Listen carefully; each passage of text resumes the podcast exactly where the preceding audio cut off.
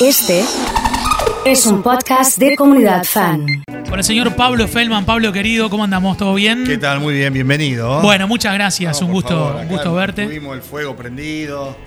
¿Se hizo el asado o no acá? No, no, no, no, todavía no se ha hecho. Estábamos esperando tu regreso. Ah, era, es verdad, mentira, eso es Eh, mentira. bueno, pero queda bien. Eso es mentira. Ya lo vamos a hacer, ya estamos. Tengo muchas cosas para charlar con A vos. ver.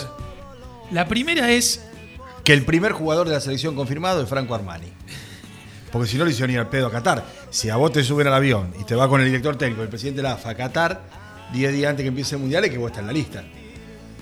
seguramente. Ya está. Sí, Será el no, tercer pero ya dijo arquero. los, los tres arqueros, dijo los tres. Sí, ya, dijo está, los pero en tres. la lista de, 20 de 31 que hizo está Muso también. Ya dijo que no, que no vamos. Eh, bueno. eh, Pasa que de 32 hay que reducir a 26. Claro, después. Muso Pero queda sí, afuera. Pero Armani Claro. ya está. Esa es la primera es, noticia. eh, es Dibu, Armani y Rulli, los tres, Sí, ¿no? sí, Así. Me parece que el orden es Dibu, Rulli, Armani. Bien. Pero bueno, dato menor. Bueno. Eh, Eso es, eso es certeza. Después si me preguntás si Cristina va a ser candidata a presidente o no, y está como, como Rulli, más o menos. Está en la lista, pero no, no sabemos si va a jugar. Lo que no podemos entender es que Cristina haga críticas al gobierno que es parte. Y después cuando empiezo a indagar un poco, digo, bueno, hace muy poquito en las últimas elecciones, la vicegobernadora fue en la vereda opuesta al gobernador. Exactamente. Lo cual es como para replicar esto. Y en el medio estamos nosotros. No, e- esto lo, lo primero de todo es que en el medio estamos nosotros, eso siempre es así, eso es lo único invariable. El resto incluso se puede explicar y con algún grado de razonabilidad. Cuando la vicegobernadora fue en contra del gobernador, que dicho sea de paso, ¿saben quién es gobernador a esta hora en la provincia de Santa Fe? ¿Quién es, che? Rubén Pirola. ¿Quién? Parece una joda. No, eh, para que te diga qué pirola, el que te viste. Sí. O sea, Pero no es una joda, es Pirola, senador, quién es Pirola? senador de las colonias. Está a cargo del Poder Ejecutivo, porque Perotti está en Estados Unidos y Alejandra Rodena está en Egipto. En la cumbre del cambio climático, te lo digo de verdad. Viajó con la ministra de Medio Ambiente, que está bien, y un grupo de intendentes, que todavía no sé quiénes son, porque busqué hoy a la mañana el decreto autorizando los gastos, oficializando la delegación, a ver quiénes son y qué saben. No sea cosa que estando en la cumbre de acá hasta el 18 ya en Egipto, Vos sacaste la cuenta que ellos no sacaron todavía. en Egipto, digan, muchachos, estamos a 10 minutos, vamos a Qatar a ver un do party. No sea cosa que haya algo de eso. Ya con que vayan a Egipto, a la cumbre del cambio climático, cuando acá no sabemos cómo hacer para que traten la ley de humedales. Esos intendentes que seguramente Ah, no eso- fueron a eso- Buenos eso que contaste, a- que no claro, fueron a Buenos Aires ese es el dato, a pedir que se haga efectivamente el tratamiento de la ley de humedales, están con rodenas en Egipto. Yo, se, se quejan, pero hacen todo para que los maten. Y para que, o sea, eh, eh, públicamente en- Sí, en cuanto yo a la opinión. me que los maten, digamos, para que los castiguen y para que los desprecien, porque acá hubo alguno que quiso matarla, efectivamente, a Cristina, y no es una casualidad que le haya querido pegar dos tiros en la cabeza, porque esa cabeza, la de Cristina, en algún punto piensa diferente, aún cuando, como bien decís vos, critica un gobierno del cual forma parte. Pero a la vez explica por qué, y con mucha razonabilidad, eligió en aquel momento a Alberto Fernández. Está bien, no da la sensación de que uno no se puede perpetuar y, y- y- y utilizar el tiempo como una eh, medida de ensayo permanente. Digo, bueno, yo probé eh, Alberto Fernández. Sí, más no que me Alberto funcionó. Fernández, yo me aseguré que si iba Alberto Fernández, se iba a la derecha persecutoria, conculcadora de derechos, que avanzaba sobre los trabajadores y demás. Ahora, Alberto Fernández no hizo lo que debía hacer y presumíamos que iba a hacer. Con lo cual, Cristina se siente con derecho y hasta casi diría con la obligación, porque terminó diciendo voy a estar donde haga falta, de volver al ruedo y de marcar que Massa está haciendo lo que hay que hacer, lo bancó a Massa. Sí. Alberto era la persona en ese contexto que nos permitiría ganar una elección. Y ahora lo que yo quiero, dijo Cristina, es que los argentinos volvamos a recuperar la alegría, la posibilidad de irnos de vacaciones, de que el salario alcance y demás. Y agrega, conmigo se hizo eso. Yo lo puedo volver a hacer. No lo dijo, pero es lo que piensa. Sí, sí, sí, lo deja. Y es lo que puede llegar a pasar. ¿Cuál es el escenario a futuro? Macri. ¿Qué va a hacer Macri? Porque la única manera que Cristina puede ganar, porque su imagen de rechazo es muy alta, es si del otro lado está Macri, cuya imagen de rechazo es más alto todavía.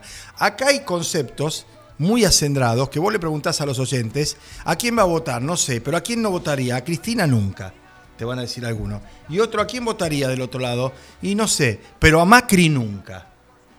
Y son los dos jefes de los dos bloques políticos en los que se divide la Argentina. Entonces, si Porque de ahí está para el Milei dando medio, vuelta. claro. Milei va a ser cooptado y atrapado por la polarización, no tengo duda, no va a ¿Vos sacar más de no, 10 no? puntos. Y más si va Macri, cuyas posiciones de derecha cada vez son más extremas, y más si la convence a Bullrich de que sea su vice. Yo me imagino un Macri Bullrich versus un Cristina y un gobernador. Que estando Cristina no importa quién es el dos, lo mismo casi con Macri. Ahora, ¿por qué ese es el escenario? Porque Macri sabe que a la única que le puede ganar es a Cristina. Y Cristina sabe que al único que le puede ganar es a Macri. Entonces va a ser un tete a tete, un cabeza a cabeza, Lula-Bolsonaro, que, Que se va a defender, por un punto. que se va a definir por ese margen, porque no hay margen. Cuando hay, acá hubo un solo balotaje en la historia. ¿Por cuánto perdió Scioli? Por un punto y medio. Sí. Los balotajes se definen así. No gana uno 60-40, si no hubiera ganado en primera vuelta. Y me parece que marchamos hacia ese escenario de polarización, de selección de dos modelos y por eso también Cristina, ¿qué pide? Hablemos de números. ¿Cuánto cobraban los trabajadores? ¿Cuánto cobran ahora? ¿Cuánto había desocupación? ¿Cuánto hay ahora? ¿Cómo estábamos endeudados? ¿Cómo nos endeudó Macri? Y del otro lado Macri va a propiciar eso. ¿Por qué? Porque la versión de la reta, de moderación, de un caso, digamos, de cooptar del peronismo, de hacerse amigo de los radicales, va efectivamente a enajenarle el voto contra Cristina.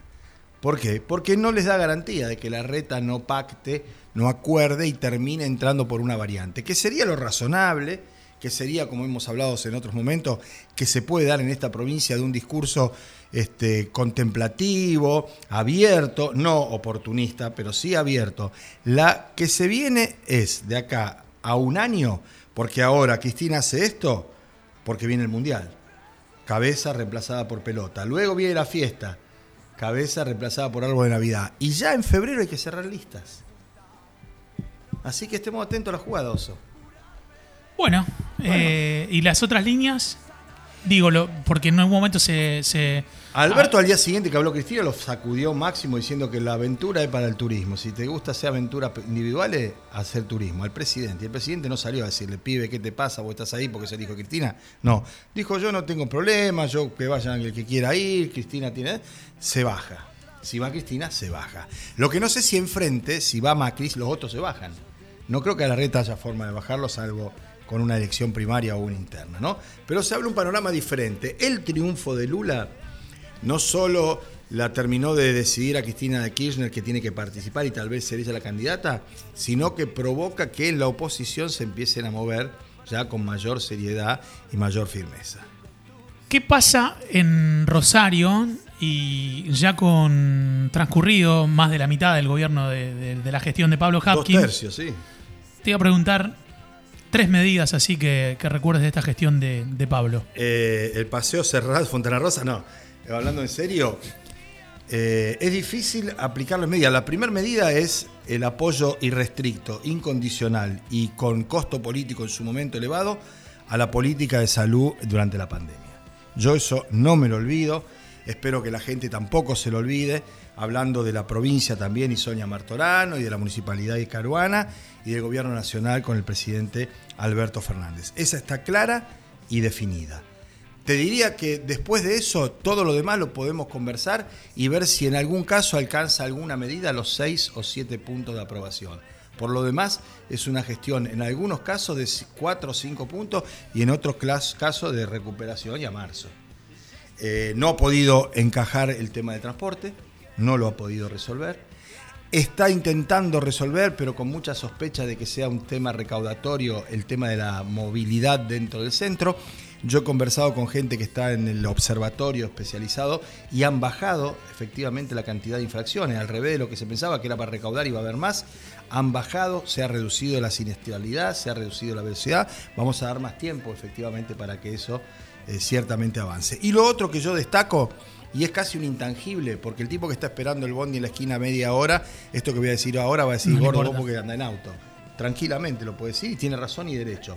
Pero es la convivencia política. En Rosario no tenemos imbéciles, despiadados, violentos, amenazantes como hay en Buenos Aires y en otros lugares del país. Eso es parte de una construcción política que lleva muchos años y que Hapkin también ha seguido trabajando. Gracias, Pablo, como siempre. Un ¿eh? gusto. Pablo Feldman charlando con nosotros aquí en Comunidad Fan, como siempre, como todos los lunes. Arranca una nueva semana. Y aquí estamos.